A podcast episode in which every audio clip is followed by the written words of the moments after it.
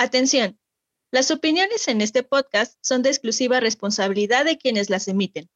Por lo tanto, no representan necesariamente la posición de Habitando Ando.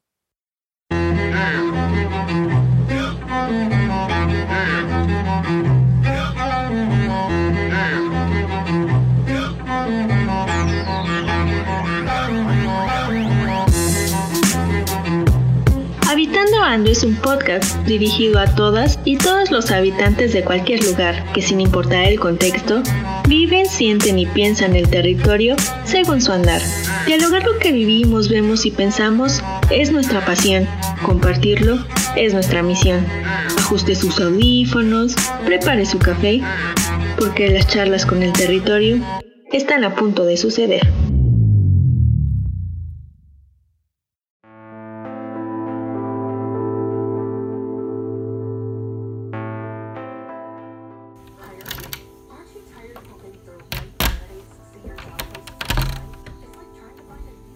¿Qué onda? ¿Qué onda? ¿Todo bien? Oye, te ves medio mal y ya es súper tarde. Ni siquiera llegaste a clases. La verdad, más o menos. Fíjate que tuve un accidente en la moto mientras iba a entregar un pedido. Pero ¿cómo crees? ¿Estás bien? Te veo como muy mal. Pues sí y no.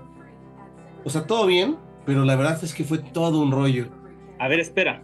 Deja apago la tele para que me cuentes bien. Ahora sí dime, ¿qué te pasó? Choqué en la moto. El choque no estuvo tan feo.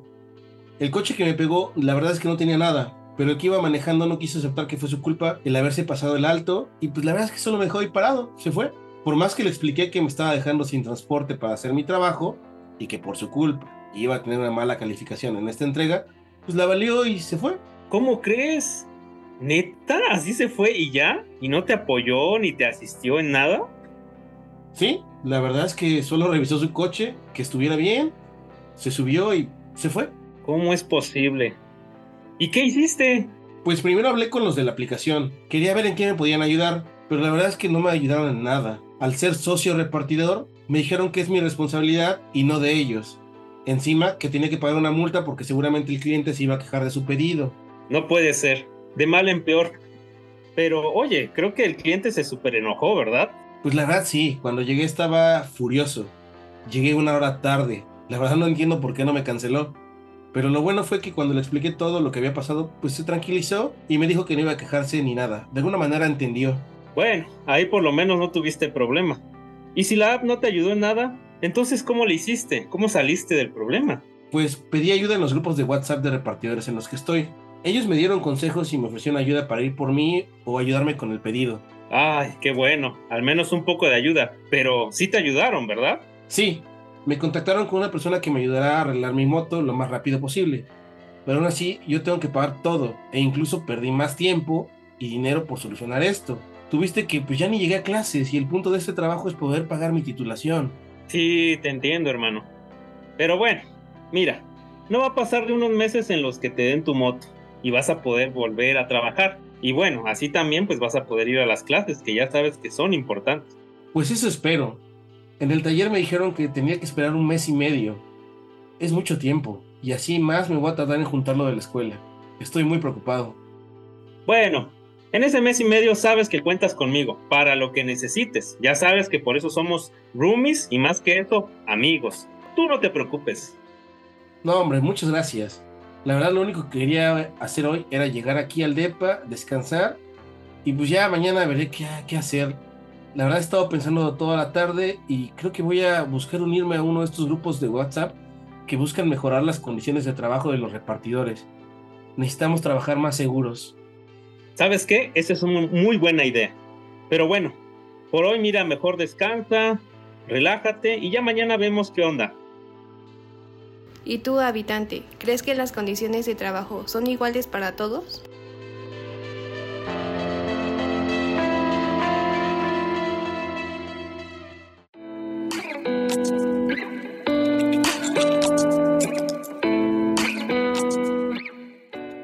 Bienvenidos habitantes en esta quinta temporada. Soy Ale Chamorro y en conjunto con Rodrigo Tenorio y nuestro invitado especial abordaremos un tema que tiene que ver un poco con esta modalidad de trabajo en las aplicaciones. Así que vale la pena que vayan preparando su café porque la charla de hoy será muy interesante. Y para no perder la costumbre y cederle el micrófono, te pregunto Roy, ¿qué opinas del tema que vamos a abordar? Hola Ale, ¿qué tal habitantes? Muchas gracias por seguir acompañándonos en esta nueva temporada. Estamos muy contentos por el apoyo y el número de reproducciones. Sin duda esta nueva temporada traerá temas interesantes para cada uno de ustedes. Queremos empezar esta temporada con un tema que seguramente todos vemos en nuestro día a día, pero no somos tan conscientes de todo lo que involucra tanto para la ciudad como para la forma de vivirla. Y nos referimos al servicio de delivery por medio de aplicaciones. Sin duda, en alguna ocasión hemos utilizado estas plataformas para pedir algún servicio de mensajería o de comida, pero ¿alguna vez se han preguntado los beneficios y los retos que enfrentan los repartidores?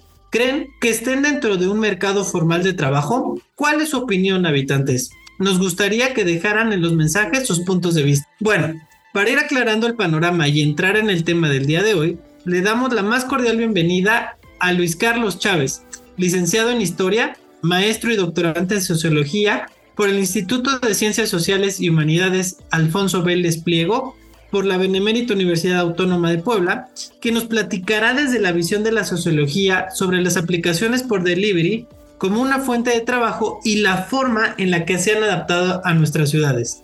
Así que sin más, Luis, bienvenido.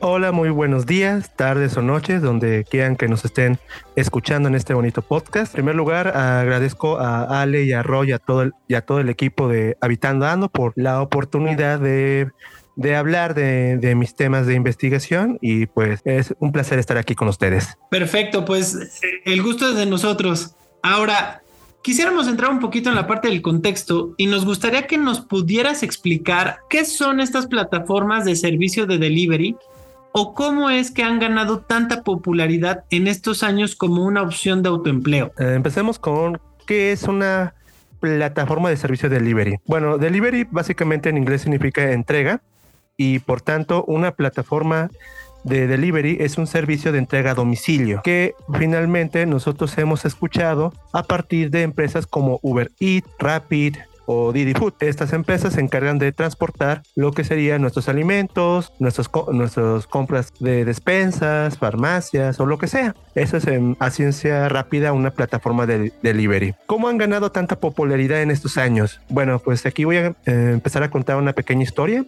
una pequeña anécdota que yo siempre utilizo para hablar de mi tema. Una vez que yo terminé la licenciatura en el año 2018, uno de los retos era conseguir un empleo para poder solventar los gastos de la titulación como tal. Pero pues, era, era conseguir dinero de manera rápida, o sea, no tenía tanto tiempo para, como para hacer una entrevista en un trabajo formal, a ver si me llaman, a ver si todo eso, que lleva mucho tiempo. Y finalmente alguien me, me sugirió de, ¿por qué no te metes de repartidor en, en Rapid? Para empezar, sí tenía una idea de qué era Rapid, eh, era un servicio de, de plataforma, pero nunca había pedido nada por plataformas. Pero me dije, bueno, pues no sé, nunca, nunca lo he pensado.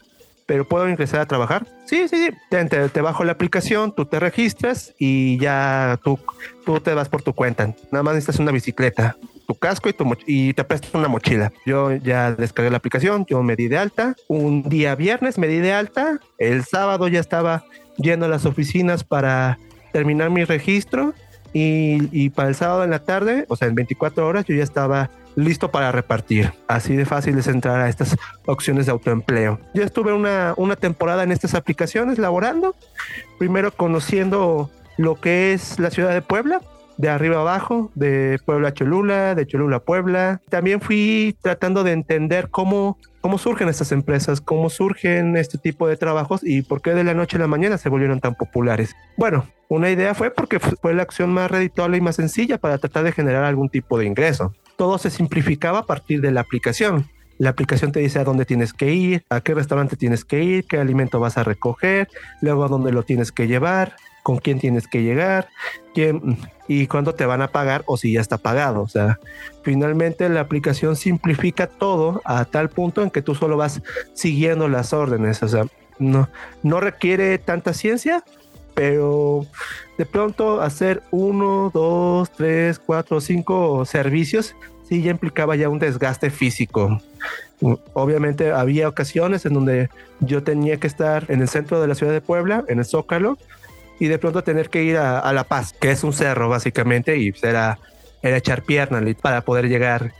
Y también pues esa experiencia me fue sirviendo para delinear un proyecto en la maestría en sociología. Que incluso retomando el fenómeno que ha provocado estos servicios a domicilio por medio de una app o aplicación como la que conocemos, aparte de la accesibilidad que nos has platicado con tu experiencia, podemos afirmar que la pandemia fue un suceso que impulsó o aceleró esta demanda de servicio? Definitivamente, como bien lo dices Ale, la pandemia fue un evento extraordinario, algo que nunca había no nunca habíamos experimentado, nunca habíamos vivido y las y trajo demasiadas consecuencias que incluso hoy en día tratamos como que de asimilar o de, de, entender y estudiar. De la noche a la mañana, pues con estas medidas de restricción se tuvieron que tomar para evitar o ralentizar la propagación de la enfermedad, una de las consecuencias fue el cierre de plazas comerciales, de centros comerciales, de restaurantes. De pronto ya no podíamos asistir a estos lugares por miedo al contagio. Pero estos restaurantes vieron en estas plataformas de delivery una opción para continuar trabajando. ¿Por qué? Porque estamos viendo que si un restaurante cierra, cuántos empleos se están perdiendo ahí. Y para unos este era su, es su principal sustento. Y afortunadamente, pues estas plataformas de delivery eran una opción viable para conectar los restaurantes o los servicios de, establecimientos con los consumidores, los usuarios. Y esto pues representó una, una gran ganancia para la empresa y también representó una opción laboral para mucha gente que por alguna razón se quedó sin trabajo durante la contingencia. Y vemos finalmente cómo a partir de un evento extraordinario, varios actores fueron ganando relevancia. Los repartidores se convirtieron en personal indispensable porque pues podían, podían más allá de llevar cosas eh, comidas de restaurantes, podían llevar despensas de supermercados, productos de un Oxxo, o incluso eh, medicamentos de una farmacia. O sea, era tantas las, las opciones que podían realizar estas personas y pues eso de eso revelaba que pues, los repartidores se volvieran trabajadores indispensables. Si bien fue una solución como una fuente de trabajo y lo es hoy en día, en medio de la pandemia no nos dimos cuenta de el número importante de unidades, eh, básicamente motocicletas, que fueron incrementando por el uso del delivery. Entonces esto ya en, el regreso a la normalidad que, se menciona, esto representa un, un, reto muy importante para la infraestructura de las ciudades, ¿no? Porque por ejemplo, yo lo pienso eh, y es el número de vialidades y más motocicletas y más automóviles conviviendo. El otro tema que tampoco nos dimos cuenta era lo mal planeada que estaban nuestras ciudades en el sentido para un repartidor. Es decir, yo recuerdo que muchas personas pedían el servicio de delivery y vivían en un fraccionamiento o coto, como algunos les mencionan, y pues los repartidores inclusive hasta llegaban a perderse porque no conocían, ¿no? Inclusive teniendo la tecnología en la mano, ¿no? ¿Qué, opinas de, esta situación? Bueno, hay que entender que en primer lugar las vialidades de las, de la ciudad están pensadas principalmente para el uso del automóvil. Esa es la, la, la realidad. Las ciudades se adaptan mucho para la utilización del automóvil. Cuanto a qué pueden sufrir los repartidores, bueno, pues en bicicleta era, era, era difícil, era complicado. ¿Por qué? Porque en primer lugar tú estás conviviendo con automovilistas, con motocicletas, que en, una ciudad donde la educación vial brille por su ausencia, donde es muy fácil pasarse los semáforos, en donde las direccionales son de adorno, literalmente. Y siempre, eh, a mí siempre mi temor era de, de que el automóvil no diera vuelta a la derecha mientras yo estaba ahí diciendo no, no vayas a dar la vuelta o ponme la direccional por lo menos para avisar. Y eso pues siempre genera un estrés extra. ¿Por qué? Porque tú estás llevando, por ejemplo, un alimento de un restaurante y tienes que llegar, procurar que la comida llegue caliente. O si estás llevando un helado, tienes que procurar que llegue, que no se derrita. E incluso me pasaba situaciones extraordinarias en donde hubo, hubo un, un servicio en donde yo tenía que llevar cupcakes en, eh, llevar COP desde un punto A a un punto B, pero curiosamente había calles empedradas donde tenía que pasar con la bicicleta y, y cuando descubrí, abrí mi, mi, mochila, descubrí que un cupcake estaba volteado, estaba volteado y pues eso me, me acarrió una, una una mala calificación, pero pues yo no, yo no le daba tanta importancia a ese asunto porque al final era, no es tanto mi culpa que pues donde usted vive pues haya muchas eh, haya calles rocosas o no estén pavimentadas o, o tengan que pasar por fraccionamientos. Eso no, no, es mi culpa. O sea, eso se, tal vez se podría solventar sí con una buena comunicación, pero a veces uno le habla al consumidor y de pronto pues ese está haciendo otras cosas, no te atienden y pues tú hazle como puedas, pero tienes que llegar. Y eso, es, eso implica pues mucho estrés de cumplir un servicio, de tratar de, de, ganarse el pan, por así decirlo. Y en cuanto a los fraccionamientos, pues es un fenómeno curioso que la ciudad haya, haya producido espacios excluyentes para los habitantes dado que para ingresar a un fraccionamiento te piden muchas medidas, a dónde vas, tienes que dejar una identificación. Y en varios casos hablan a, a, los residentes para verificar que estás tú diciendo la verdad y poder accesar a estos a estos lugares. A mí me pasó muchas veces que yo tenía que ir a un fraccionamiento y yo tenía que pasar por filtros de revisión en donde literal yo tenía que abrir la mochila para demostrar a la gente que sí estaba llevando comida. Y es como de, bueno, pues si llega fría no es mi culpa, ¿eh? de una vez lo voy avisando. Esa es la ironía, ¿no? De, las ciudades y, estos servicios. Las aplicaciones las hacen de cierta manera en un mundo o una visión perfecta, ¿no? De la ciudad.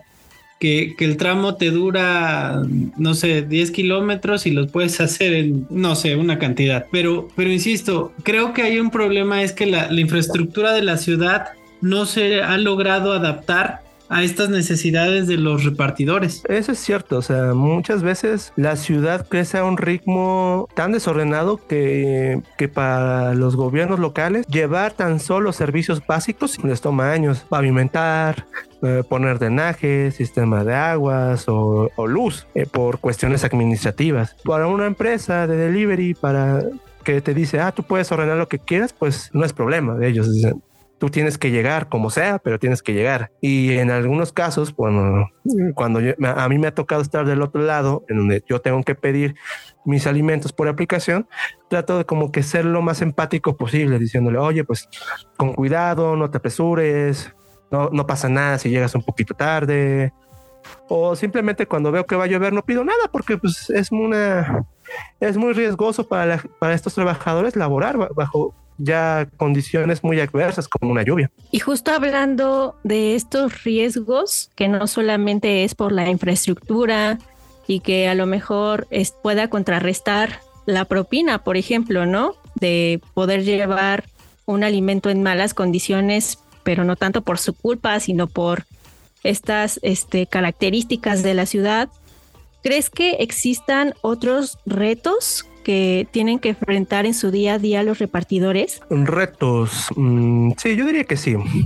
Para empezar, tiene que haber una especie de relación de confianza.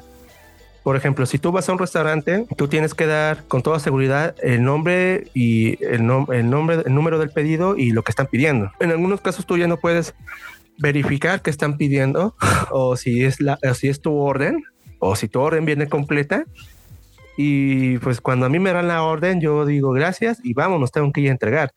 Yo, no me, yo no voy a tratar de fijar si viene todo el pedido ahí.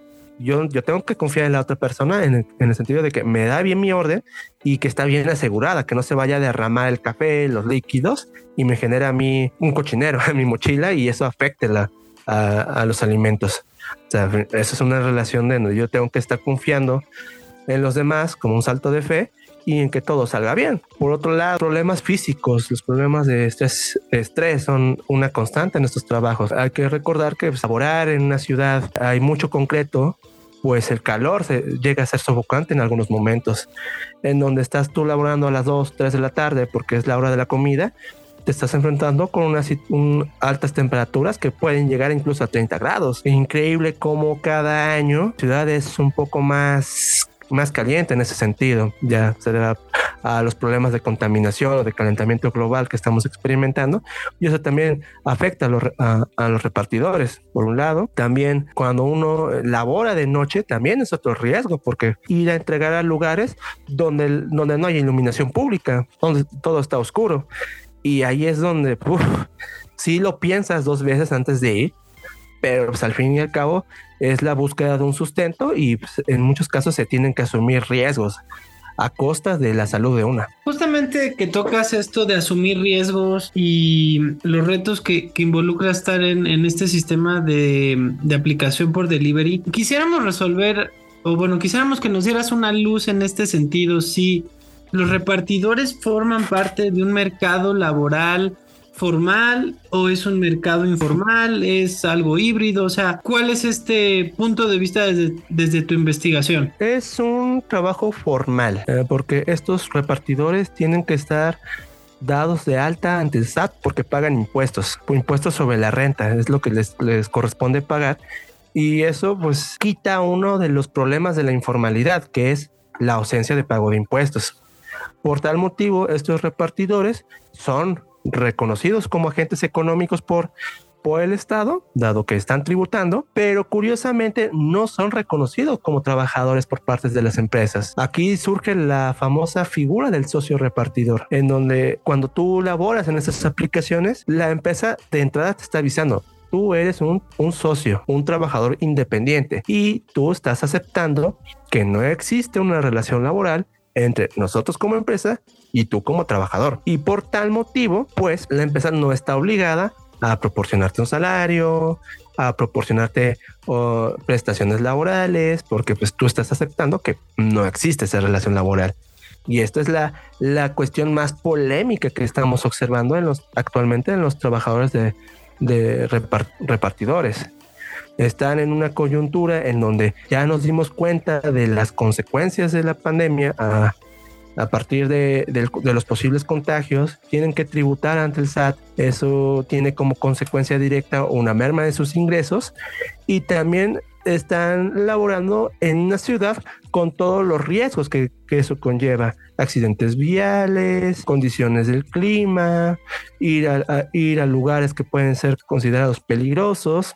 O sea, ya a partir de, esta situación de precariedad hay un reconocimiento de su situación y a partir de esto, pues pueden adoptar diferentes estrategias para solventarlo. Unas van desde formar ya especies de sindicatos o incluso también han ido por formar grupos en WhatsApp, en WhatsApp o en Telegram para tratar de cuidarse entre ellos mismos, diciendo, oye, pues a mí me toca, a mí me toca ir hasta tal lugar, es seguro que me recomiendan, lo puedo tomar o lo puedo rechazar. Y ahí viene la, la, la ayuda a partir de respuestas diciendo, mira, yo te recomiendo que no lo tomes porque es un riesgo, o yo te recomiendo que lo tomes, pero te vayas por tal calle. Y también está la otra, la otra vertiente que nos dice, bueno, vamos a tratar de elaborar en lugares donde sean un poco más seguros y donde no tengamos que llegar hasta la noche. Oye, y podríamos este, profundizar un poco más en ese tema porque desde mi perspectiva siento que la propia aplicación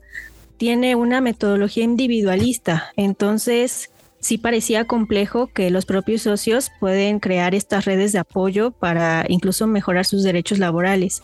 Entonces, ¿sí existe como tal estos sindicatos de trabajo? Mm, bueno, contestando a las dos preguntas, mm, la primera, el trabajo de repartidor es una constante competencia entre ellos. Cuando tú llevas a cabo un servicio de reparto, tú te estás llevando una comisión más la propina. Lo ideal sería que tú encadenaras como 10 servicios o 15 servicios para ya obtener un ingreso considerable.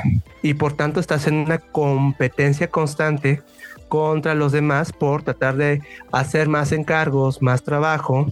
Y también tienes que estar muy consciente de tus herramientas de trabajo. Estas plataformas de delivery o incluso las plataformas de transporte, pensando en Uber, su éxito radica en esta capacidad de trasladar costos de operación y riesgos hacia sus empleados. Los empleados tienen que, tienen que poner su vehículo, llámese automóvil, motocicleta, bicicleta, tienen que poner su celular que tenga estos datos y para poder tener la oportunidad de generar un ingreso.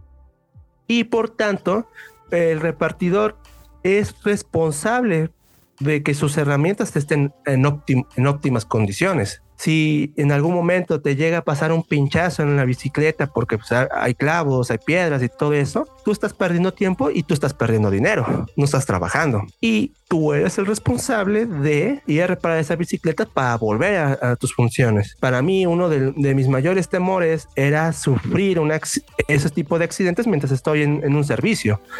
De que, ah, yo tengo que llegar a tal destino, se me ponchó la llanta, no puede ser. Y eso es, y eso es un estrés brutal más allá de que pues tú estás, tú tienes alimentos que transportar, tú ya no puedes trabajar por el momento hasta que logres solucionarlo. Y de ahí viene pues los, los, grupos de WhatsApp, en el sentido de que tú puedes avisar, oigan, sufrí un pinchazo, necesito que alguien me lleve este producto por mí, pueden, pueden. Y pues igual alguien te puede ayudar en ese sentido. Pero también estamos hablando de que esa persona pues por tratar de ayudarte a ti, se tenga que desconectar y no esté, y no esté trabajando. Y fíjate que ese es un tema medular eh, de este capítulo. Nosotros reconocemos la necesidad de las personas por generar una fuente de ingreso y más en un mundo en donde la pandemia vino a cambiar muchas estructuras, eh, mucha forma de trabajar.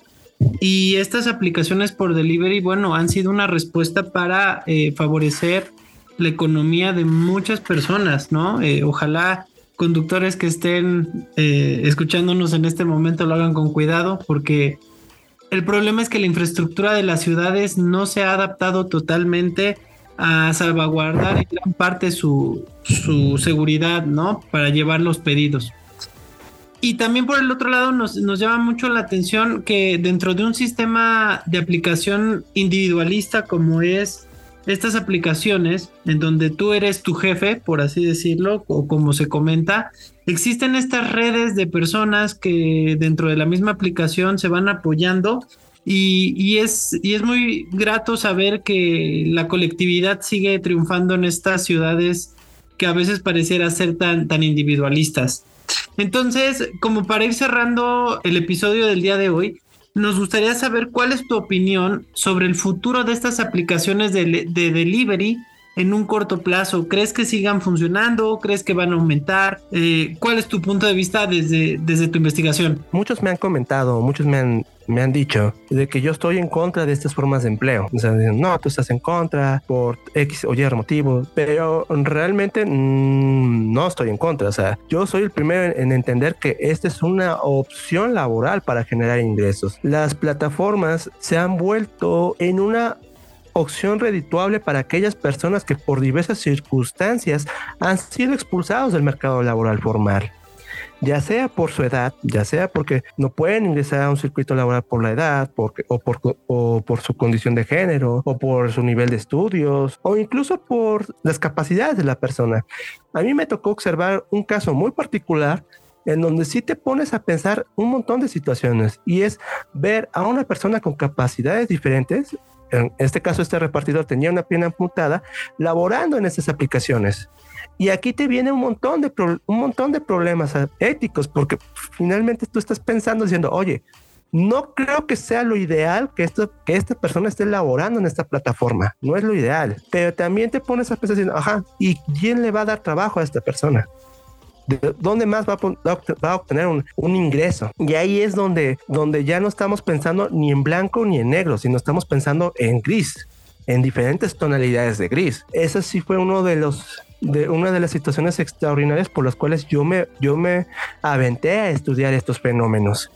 Tratar de, de comprender que no todo es blanco o negro, sino que hay diferentes tonalidades de, de gris en donde estos actores están laborando, están negociando sus circunstancias y también llegan a sacar cosas a su favor. Hay que recordar que la irrupción de esas deliveries o el éxito de estas plataformas se debe a la flexibilidad y autonomía que tienen y le pueden proporcionar a los repartidores.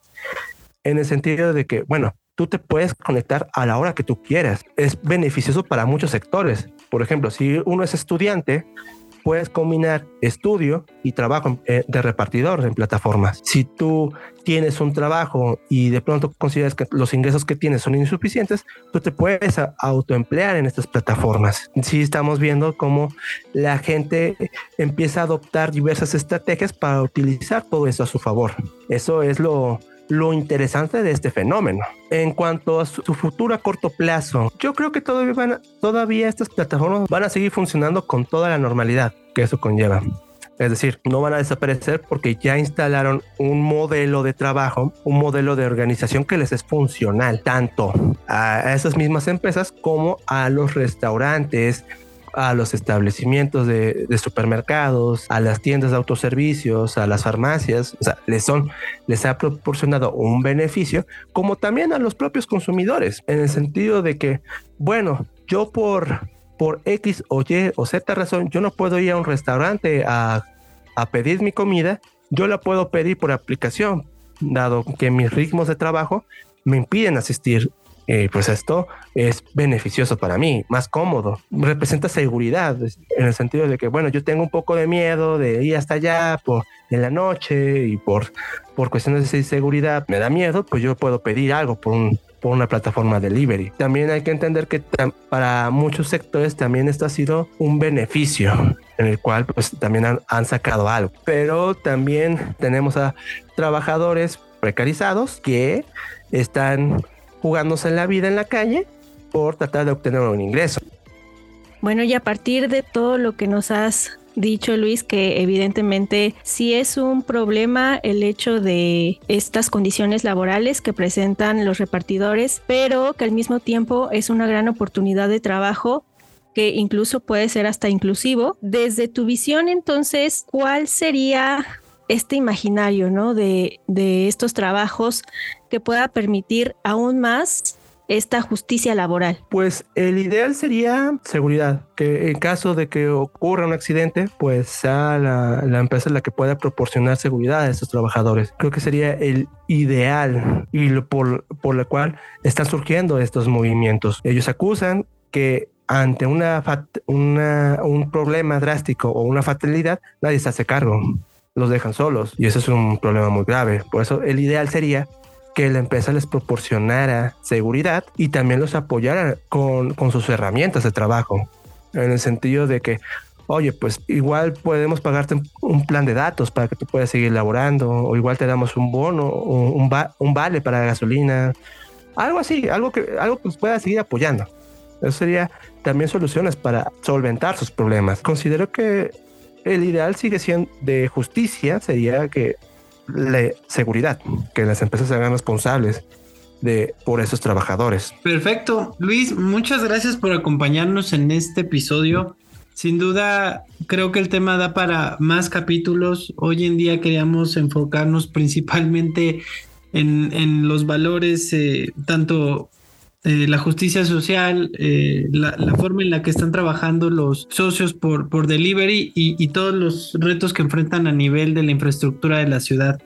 Así que sin más, te damos gracias por, por acompañarnos y quisiéramos que nos compartieras tus redes sociales y el nombre del trabajo de tu investigación para poder este, compartirlo con los habitantes que nos escuchen y en caso de que tengan dudas, eh, te puedan contactar. Sí, claro. Yo como tal eh, tengo un proyecto de divulgación histórica, se llama Pausa Histórica, en el cual yo con unos colegas estamos tratando de difundir conocimientos históricos. En redes sociales nos pueden encontrar en Facebook como Pausa Histórica, en Twitter como Histórica 2020 y también contamos con un canal de YouTube como Pausa Histórica. Ahí estamos tratando de subir contenido todos los días y también ah, hay recomendaciones de libros, de películas, frases de libros, efemérides, datos curiosos, lo que sea. Ahí pueden, ahí pueden encontrarnos en Pausa Histórica. También, ah, si quieren saber más sobre estas, sobre estas plataformas, también ya, ya recientemente saqué un artículo sobre lo que es el, el trabajo del socio conductor en Puebla, que se encuentra en la revista Vitam, revista de investigación en humanidades, de, en su número, en su volumen 7, número 1. Ahí tengo un trabajo titulado Precariedad y organización laboral de trabajadores de transporte de plataforma en la ciudad de Puebla, de Luis Carlos Chávez Hernández, su servidor. Ahí igual, si, si quieren consultarlo, pues es igual a este artículo y también hablo sobre lo que son las plataformas de transportes y en Twitter me pueden encontrar como Luis Chávez Hernández o Luis Chávez-93. Perfecto, muchas gracias Luis por acompañarnos y habitantes, no se olviden de seguir a nuestro invitado y sus proyectos, claro, y tampoco al podcast a través de nuestras redes sociales. Estamos en Instagram como arroba habitando.ando y en Facebook como Habitando Ando. Si nos escuchan por YouTube, pueden suscribirse al canal, activar la campanita de notificaciones y compartir nuestro contenido. Yo soy Ale Chamorro y me encuentran en Instagram como arroba ale.chvillordo. ¿Y a ti, Roy? En Twitter como RO4 Rivas. Perfecto. Disfruten, seamos por favor más empáticos con los repartidores de aplicación y vivan su territorio. Nos vemos.